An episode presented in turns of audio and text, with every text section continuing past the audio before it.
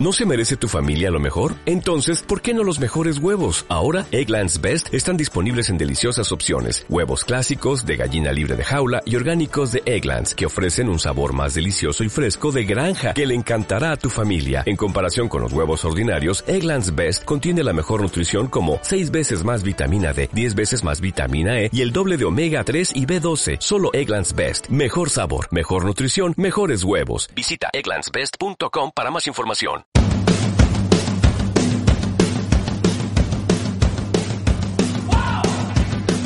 Ingrávidos. Juanjo López.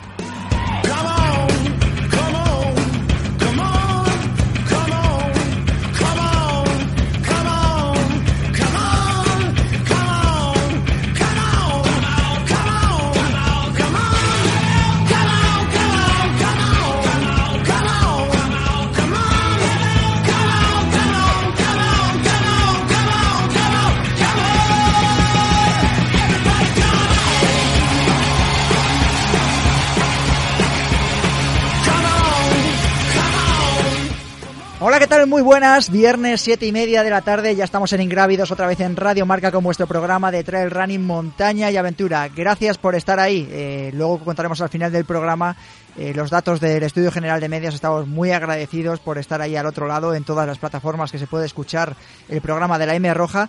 Pero antes de nada vamos con la noticia de la semana, noticia que nos patrocina eh, los frontales Olite que se pueden conseguir en el caldennature.es en España.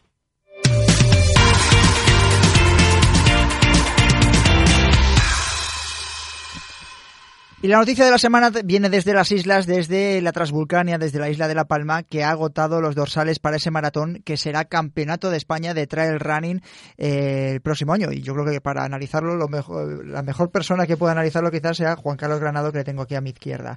Eh, va a ser un campeonato de la leche, por lo menos a nivel de participación.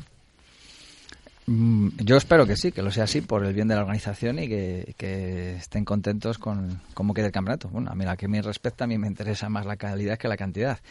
Bueno, me imagino que están negociando los dorsales que se reservan para el Campeonato de España porque, claro, si se han acabado los dorsales, se supone que ahora pueden comprar bueno, más. Imagino que... todos los eh, corredores que van a participar, a, a, eso lo, vais a, lo, hacéis al final a, a, través de federaciones territoriales, ¿no? Bueno, no, no, este es el Campeonato de España España individual, eh, individual ah. y de clubes. Uh -huh. Entonces lo gestionan a través de la plataforma de la federación, pero bueno, tienen que negociar con la propia organización, porque esto ocurre solamente en el trail, eh, cómo se gestiona esa, esa inscripción porque antiguamente siempre estos campeonatos eran gratuitos, ahora ya poco a poco se empieza a cobrar la mayoría de los campeonatos y en el caso del trail, que son inscripciones mmm, relativamente, vamos, no son caras, para mí no lo son caras, pero bueno, son relativamente caras para lo que se habituaba eh, anteriormente en el atletismo, pues eh, llegan a un punto de acuerdo. Uh -huh. eh, luego otra, otra de las eh, dudas o de las cosas que nos ha sorprendido bastante es que el campeonato se celebra el viernes, ¿no? Día 8 de mayo. Eh, sí, sí, sí. yo ahí no voy a entrar en la polémica, sé que la hay. A mí me perjudica claramente porque me toca sí, pedirme, profesionalmente, pedirme claro. un día de, de, los pocos que tengo para poder asistir al campeonato si quiero si quiero estar. Entonces, bueno, pues sí, se celebra un viernes, eh, lo cual con la logística que requiere llegar a La Palma, con pocos vuelos directos, pues... Sí, es complicado, además, ir a La Palma. Se complica el tema, sí, sí. Ya lo hablaremos, que tenemos mucho tiempo para hablarlo. Eh, pero le voy a preguntar a nuestra invitada, a nuestra primera invitada de hoy, le voy a preguntar por, el, por la prueba, por esa Transvulcania, por ese maratón. Ana Comet, ¿qué tal? Muy buenas, bienvenida a Radio Marca.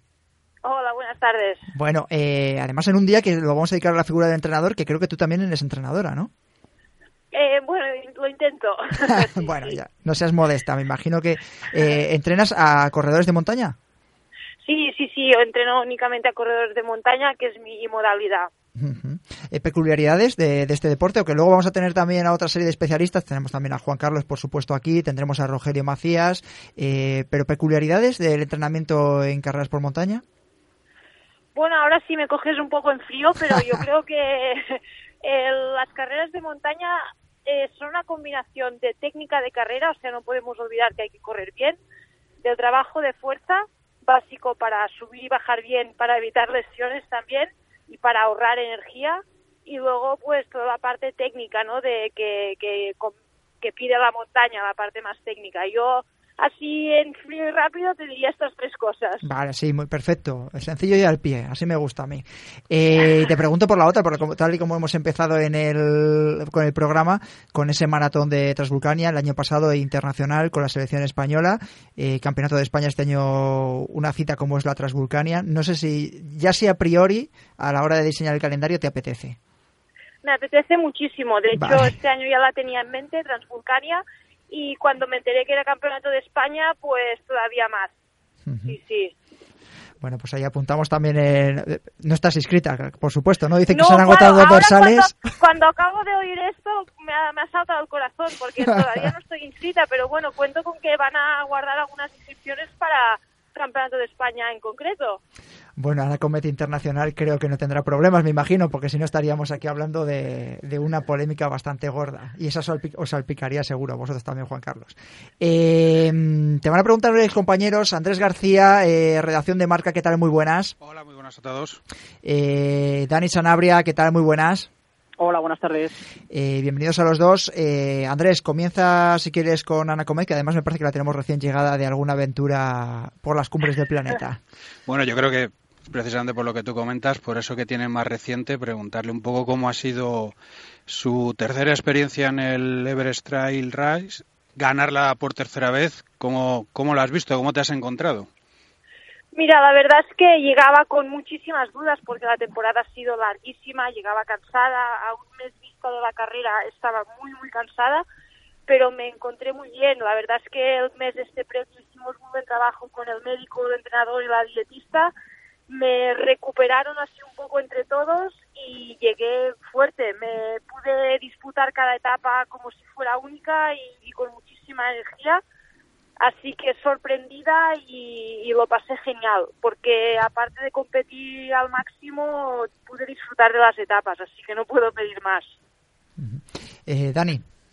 ¿Qué tal, Ana? Buenas tardes. Buenas eh, tardes. Nada, felicitarte por esa victoria, por supuesto, en el, en el Everest del Race. Eh, mi pregunta era un poco mm, en relación a, bueno, ha sido madre, creo que no fue el año pasado. sí, hace 15 meses, más o menos. Sí, hace un añito y poco. Eh, ¿Pensabas que después de ser madre, bueno, con todo lo que lleva a tener, tener un bebé, ¿pensabas que tu rendimiento deportivo iba a bajar o, no? O, creías que, bueno, que este acontecimiento tan importante en tu vida te iba a permitir seguir tan centrada en, pues, en tus competiciones?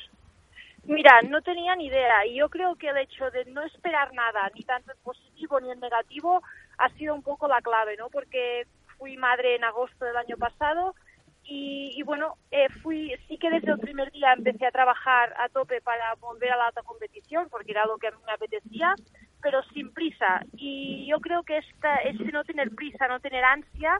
Ha sido la clave para llegar pues en las condiciones que he llegado este año, que ahora que he terminado la temporada, pues lo digo, ¿no? En, nunca hubiera imaginado una temporada así. Creo que es una de mis mejores temporadas y mm. no sé si voy a tener otra, pero bueno, esta ya la he vivido y me la quedo, que bueno, y que me quito lo bailado, ¿no? Al final, que es lo que decimos. Eh, Juan Carlos. Hola, Ana. Eh, Hola, buenas. Nada, eh, poco viendo tu perfil que, veo que es súper completo y, que aprovechas bastante bien el tiempo. Eh, no, te no te pregunto por la retirada, por supuesto, ¿eh? O sea, sé que tienes todavía mucha... Ha habido polémica aún lo de Luis Alberto de la semana pasada, así que no... No, para nada, no, no. Bueno, la gente interpreta lo que quiere. Una cosa... Eh, yo la pregunta simplemente que yo sé que, que, ella tiene muchos proyectos de futuro, que veo que es una persona súper que se, se, incluye en cualquier proyecto que le parece interesante. ¿Y cómo ves tu vida a corto medio plazo compaginando tu versión atleta, entrenadora, periodista, comunicadora, dinamizadora, eh, organizadora de eventos? Pues la verdad es que así a corto o medio plazo no veo mucha diferencia a lo que estoy viendo ahora, ¿no? Yo creo que ahora con 36 años empiezo a ser mayor, pero todavía me quedan unos buenos años para intentar buscar rendimiento y para mejorar este rendimiento. Entonces, lo que tengo ahora me llena muchísimo poder combinar todo un poco lo que decías, ¿no? Eh, todo, todas estas diferentes facetas que creo que es lo que me hacen completa y pues más adelante ya veré. Ahora no me planteo una cosa distinta, pero sí que es cierto que a la que me van surgiendo proyectos que a mí me parecen interesantes, ya sea para mí personalmente como para cosas que me interesan, como puede ser nuestro deporte o, eh, o sea, cosas relacionadas que yo creo que puedan servir a otra gente, pues miro de involucrarme siempre que tenga tiempo. Eh, Ana, eh, cuando te preguntaba justo antes, Dani, ¿no? por el tema del, embarazo, dar a luz y demás, tú que has pasado por esa experiencia y otras deportistas que también eh, ven cuando tienen el embarazo a veces eh, un poco por dónde puede ir luego su carrera deportiva, ¿Tú qué has hecho, o qué echaste de menos en atención hacia la mujer deportista embarazada que crees que todavía falta por tener en cuenta? Yo creo, sobre todo, o menos lo que yo más eché en falta fue información. Me encontré muy sola en, el hecho de, ostras, ¿qué podré hacer mientras esté embarazada? ¿Qué no podré hacer? ¿Qué es bueno y qué es malo tanto para la madre embarazada como para el futuro bebé? sobre todo, a mí lo que me faltó fue información. Tuve que buscarme la vida, encontré estudios en, eh, americanos, encontré un buen estudio del Consejo Superior de Deportes, pero fueron cosas que tuve que buscarme yo, porque me faltó a lo mejor una figura eh, dentro del Consejo Superior de Deportes o de las federaciones, no sé dónde tiene que estar, que ayude a las deportistas de alto nivel que quieren quedarse embarazadas, porque al final tampoco pierdes tanto, estás perdiendo un año de tu vida de, de, rendimiento y puedes volverte a reincorporar. Y yo creo que a, con esta falta de información hay mujeres que lo abandonan, dejan el deporte de alto rendimiento y son mujeres que todavía les quedarían años de, de buenos de, de alto rendimiento y de buenos resultados. Y a mí me faltó esto, información. Eh, Ana, Tienes materia ahí para escribir un, un libro, ¿eh, Ana? Sí. Hay, hay materia y, y, bueno, seguramente viene viene algo, viene algo. bueno, ya lo hemos descubierto. Ponemos otra vez el cintillo de, de información, de noticia, noticia ingrávidos. eh, Dani, no sé si le quieres preguntar algo más a Ana. Nada, bueno, un poco la curiosidad de ver este Risk, que es una carrera que es por etapas, si, no me equivoco, eh, de una etapa a otra, teniendo en cuenta la dureza de, de cada una, ¿qué, ¿qué, hacía ella entre una etapa y otra? Porque yo, yo no soy de, correr pruebas por etapas y cuando hago un maratón, pues necesito luego descansar cinco días con las piernas en alto, entonces claro, la, la, esta gente que hace carreras por etapas con esa facilidad pasmosa, pues hombre, me llama un poco la atención. Cuando llegas a meta, ¿qué haces hasta, hasta el, el día siguiente volver a la salida?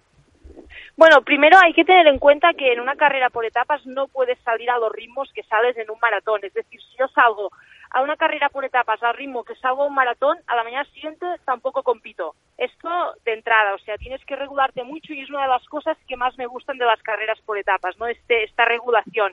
Pero bueno, a la que llegas a meta, lo primero es un recuperador, el recuperador que puedas tener, por ejemplo, en este caso el recuperador era muy justo porque nos lo llevábamos todo encima y tampoco te puedes pasar con el peso, pero bueno, algo de recuperador, pues lo primero que te, eh, te pones a la boca. Y luego pues la tarde hidratarte muy bien durante toda la tarde, intentar descansar al máximo posible, eh, relajarte, comer bien, y intentar dormir, que esto es otra cosa. En el Everest Race estamos durmiendo a alturas bastante importantes y cuesta muchísimo dormir. Entonces, bueno, esto también dificulta bastante la recuperación, pero al final, como sabes que todos los corredores estamos igual, pues esto te, te anima un poco, ¿no? Entre comillas. Pero yo creo que la clave es la regulación en carrera de un día tras el otro y luego alimentarse e hidratarse muy bien por la tarde. Eh, para terminar, Ana, no sé, eh, hablábamos de ese maratón de Transvulcania al principio de la entrevista. Eh, no sé cómo tienes planificada o qué esbozos tienes de lo que va a ser la próxima temporada para Ana Comet. Mira, estoy ahora mismo en ello. Terminé mi temporada en Nepal y no quería pensar demasiado en la temporada próxima hasta que hubiera terminado. Y estoy ahora en ello y voy un poco perdida. Todavía, bueno, eh, tengo claro Maratón de Sables, que es el proyecto que, que inicié con el embarazo, que te, bueno, es un proyecto que se llama del embarazo a Sables. Uh -huh. Y después de Sables tengo claro el Campeonato de España y poca cosa más. Estoy esperando acabar de ver las carreras que van a, a puntuar o van a ser criterio para seleccionar para el Campeonato del Mundo, que me gustaría intentarlo y poca cosa más. Yo creo que en un par de semanas lo tendré más claro, pero ahora mismo estoy así. Le trasladamos la pregunta a Juan Carlos casi. ¿Qué pruebas van a ser? Eh... ah, Ana está, está igual que los demás. Ah, vale, vale, vale. No, vale. no, eh, más como Ana están en esa tesitura y la verdad es que estamos avanzando bastante esta semana, pero no te puedo... ¿Cuántos mensajes recibís? No sé, esta semana está siendo un poco locura.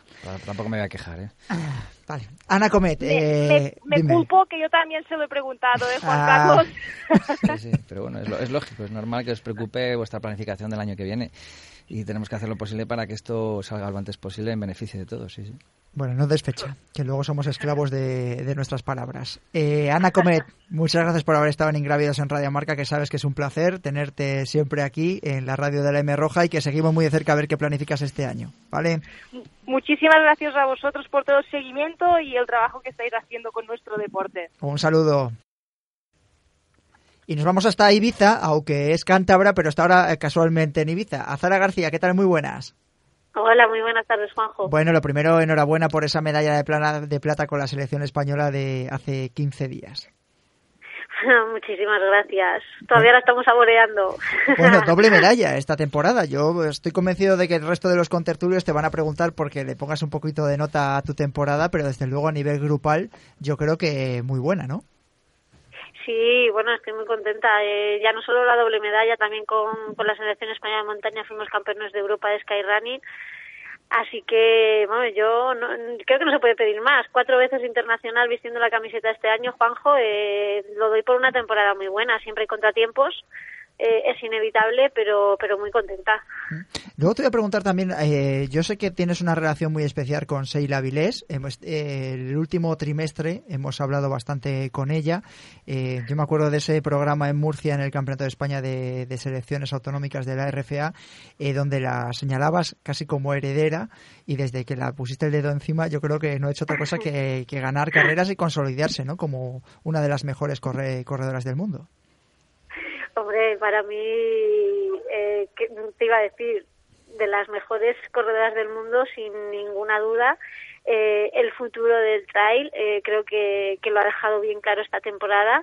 Eh, tiene, ya tenía, ya tenía, yo se lo decía, eh, tiene una calidad increíble, la faltaba, eh, bueno, pues eh, pequeños cambios que ha ido metiendo, que ha ido sumando, como yo digo, ya cuando estamos en la élite, cualquier pequeño granito que, que, añadamos eh, nos, nos ayuda a cuidar todos los detalles, ¿no? Entonces a ella le faltaba un poquito eso, lo ha ido haciendo y bueno, pues ya ves eh, el, el cambio que ha pegado, ¿no? Y la calidad atlética que ha ganado y creo que, que todavía la queda.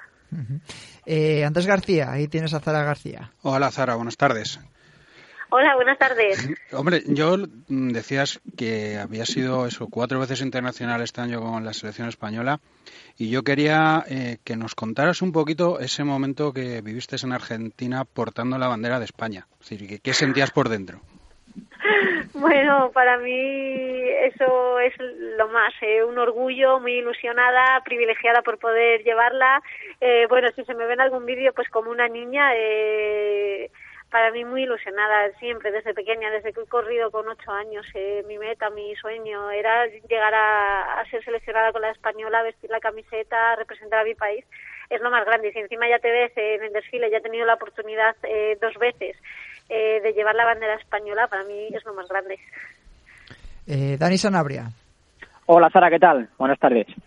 Buenas tardes, Dani. Bueno, pues nada, a mí lo que lo que me sorprende, o, bueno, lo que me sorprende, o mi pregunta es cuál es el secreto, que, qué es lo que haces para, para llegar a final de temporada y seguir compitiendo en el mes de diciembre después de todo lo que llevas este año, eh, porque digo, bueno, ya irá a descansar ahora después del Mundial de Argentina, se lo tomará con calma, pasará un invierno relajado, pero veo que no, que estás allí en Ibiza otra vez para, para competir otra vez, ¿no? Otro dorsal. Eh, sí, bueno, la verdad es que eh, he de decir que llevo a mi entrenador un poco de cabeza.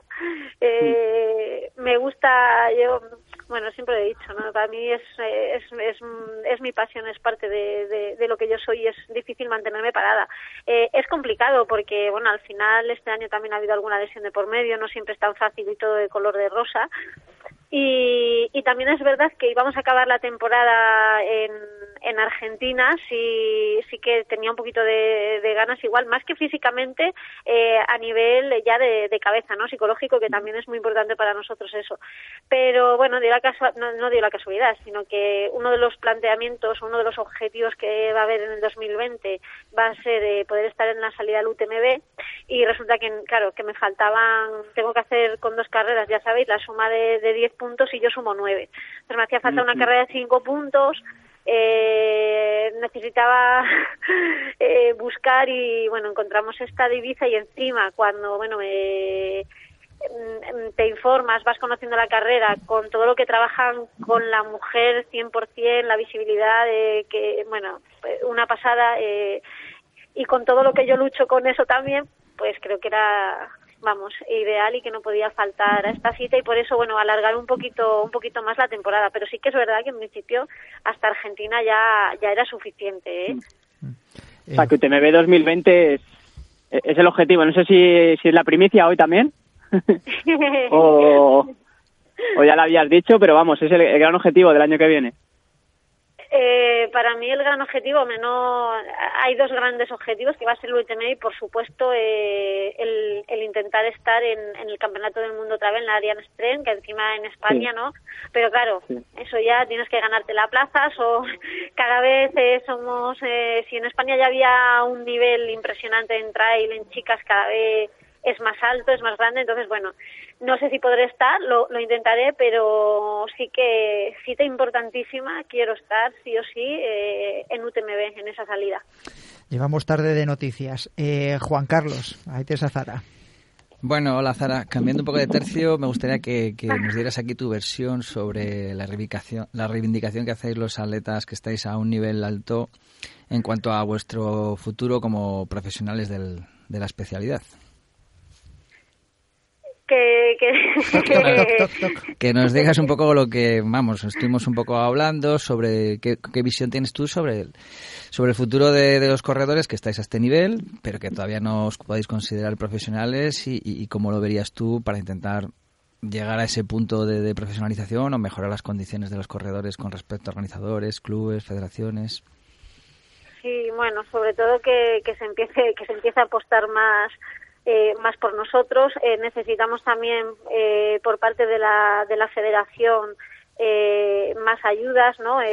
subvenciones, becas, como, como queráis llamarlo, pero sí que necesitamos ahí un apoyo porque si se pretende tener al final corredores profesionales para ir a un mundial tienes que tener corredores profesionales, pero claro, es tienes que tener corredores profesionales, pero no les ayudas a que sean profesionales, porque al final eh, tienes que tener tu trabajo aparte, eh, no te puedes dedicar al 100% a, a correr. Entonces, mientras todo eso no cambie un poco, y claro, ya si encima te estoy hablando yo desde aparte de mujer, si encima de la federación no recibimos ayudas, pero por parte de organizadores, de patrocinios, en nuestros contratos, nuestro caché, eh, es eh, mucho más bajo que, que, el de, que el de cualquier hombre, simplemente por eso, por el hecho de ser mujer. Entonces, todavía encima a la mujer se nos complica mucho más el hecho ya de ser profesional.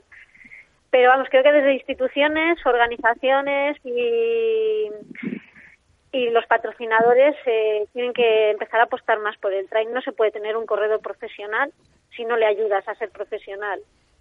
Si eso no lo cambiamos, creo que nunca. Y por parte del corredor también más implicación porque también creo que bueno que los corredores eh, hasta ahora bueno no no sé por qué se vende como el, la montaña como yo digo amor y paz. Eh, todos los deportes se pueden profesionalizar todo el mundo puede hacer de su deporte su trabajo eh, cualquier deportista de élite, menos en el trail running, que es algo que, no entiendo, ¿no? porque es una cosa, lo de amor y paz, me meto por como lo, he vivido también, pese a que me considero un recién llegado, pero ya son unos cuantos años, es lo que la propia montaña solicita, o muchos de los eh, románticos, entre comillas, es lo que piden. Y es estáis luchando contra montañas muy altas, además, y muy antiguas.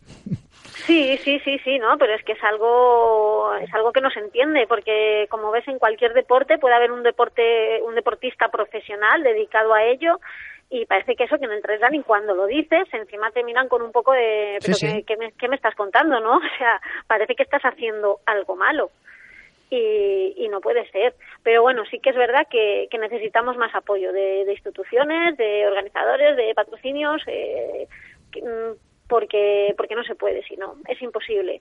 Y luego pues encima te encuentras en, en situaciones eso pues eh, que te tienes que cuidar para estar bien para el mundial pues tienes que dejar de asistir a otras carreras pero como no tienes ningún tipo de ayuda económica eh, te ves obligado a que no puedes dejar de asistir a carreras donde tú igual vas a ganar dinero porque de ese dinero depende el resto de tu temporada entonces, claro, es, es, un dilema que al final encima te acepta en que mm, es imposible organizar un calendario. Te vuelves loco, no sabes cómo organizar los objetivos.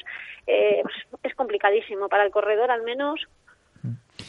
Es muy difícil, sí, está claro. Yo creo que todo, el, eh, no solo el sector, eh, todo, vamos, no solo los corredores, eh, organizadores, medios de comunicación, eh, yo hablo por la parte que me toca, también requieren de apoyos para que esto se, profesionalice. Pero bueno, poco a poco vamos poniendo nuestro granito de arena. Andrés García. Yo, por último, le quería pedir una recomendación a Zahara. Yo sé que ella es una apasionada de la lectura. Yo creo que nuestros oyentes deben de seguir a Zahara en redes sociales quien no lo haga debería pasarse por su Facebook de vez en cuando porque deja escritas cosas que merecen mucho la pena leer. Son una lección de, vida y aplicado al, deporte, pero digo, a la vida. Entonces, quisiera preguntarle a Zara qué estás leyendo ahora o que nos recomendara un libro, que llegan fechas de, de regalos, que no está mal tener esa recomendación de alguien que le gusta leer y que, y que deja reflexiones muy interesantes. bueno, pues, pues mira, si hay, te voy, yo voy a recomendar uno de mis libros favoritos eh, que leí, que he leído y que creo que me quedará de volver a leer, que, que se llama eh, Nacidos para correr. Ahora mismo el autor es Christopher... Christopher McDougall, sí. Eso, eso es, eso es. No me acordaba ahora mismo del apellido, eh, pero bueno, en relación con el deporte, esa es mi libro favorito sin duda. Eh, me motiva un montón siempre leerle. Y, y le recomiendo 100% total, o sea, un regalazo para estas navidades. Y otro de los libros que estoy, que estoy leyendo ahora mismo y además en el que he podido, he podido colaborar, eh, tanto un poquito con, con el contenido como con la portada del libro, es un libro que, que se llama Escapa del maltrato, que bueno es de, es de una psicóloga eh, con la que yo trabajo, además es mi psicóloga, Lourdes Reyoso Campo. Y, y, bueno, es un libro también que creo que, que no debería de faltar en ninguna casa. No hablamos solo de escapa del maltrato a nivel de pareja, que es verdad que es lo que, lo que, lo que más se da al final, ¿no? Pero es un poquito del maltrato que, que ejercemos a veces entre, con la eh, familia, amigos, parejas, habla un poquito en, en general de eso y nos enseña un poco a, identificar esas situaciones y ayudar a salir de ellas y bueno creo que, que es un libro muy importante y también a nivel de la, de la mujer eh, una, una buena guía y una buena ayuda para, para saber dar los pasos que, que hay que dar y, y salir de eso. Así que esos dos libros apuntarlos. Para estas Navidades, perfecto. Además, en una semana muy apropiada para recomendar esa segunda titulación que nos o esa segunda publicación que nos ha dicho Zara. Eh, lo último, Zara, eh, ¿qué vas a correr en los tres días Trail Ibiza que comienzan, que se celebran este fin de semana? Bueno, pues en principio eh, la idea era hacer las tres etapas, 10 kilómetros, el ultra el sábado y, o sea, 10 kilómetros la nocturna del viernes, el ultra el sábado y los 10 kilómetros de, del domingo. Eh, lo que pasa que, bueno, estoy un poquito, estamos aquí, estoy un poco en dudas porque sí que es verdad que la tenía que hacer, ya te digo, sobre todo por el tema de UTMB, pero bueno, desde Argentina, que tuve allí, yo no sé si al final el problema de correr un poquito acatarrada o qué, muscularmente, acabé un poquito tocada de, un gemelo sóleo, hay molestias y bueno, eh, no quiero acabar la temporada mal y si lo veo muy justo, eh, hay que tener cabeza fría y dar la temporada por cerrada. Sé que me va a doler mucho si no puedo ponerme al final en la línea salida. Estamos hoy, estoy aquí en, Ibiza con un fisio, mañana voy a estar otra vez con él y al final con el entrenador decidiremos. Pero bueno, creo que, eso, que no, no hay por qué arriesgar eh, y, no quiero liar ninguna que ha acabado muy bien la temporada. Mm. Me dolería, pero si no, bueno, estaremos animando y siguiendo la, siguiendo la carrera, ¿no? Pero bueno, en principio esa sería la idea, las tres etapas con el ultra. Perfecto. Eh, Azara García, gracias por haber estado en Ingrávidos en Radio Marca y que nada, que disfrutes de las Navidades. ¿Vale? Nada, muchas gracias a vosotros y un abrazo. Un saludo. Un saludo. Saludos, chao. Eh, Andrés García, Dani Sanabria, gracias por haber estado en Ingrávidos un viernes más. Eh, que nada, que disfrutéis del fin de semana también vosotros. A Muy bien, muchas gracias. Saludo. Juan Carlos, lo mismo. Que no Qué pases bueno. mucho frío. ¿Vas a estar por aquí por Valladolid o...? Sí, este fin de sí. Este sí que en la siguiente hay viaje otra vez. Bueno, a disfrutar también. Y a todos vosotros, muchas gracias por haber estado en Ingrávidos un viernes más en el 101.5 de la FM. Ya sabéis que nos podéis encontrar en las redes sociales, en, en iTunes, en Evox, en Spotify y también en YouTube. Un saludo y gracias. Come on,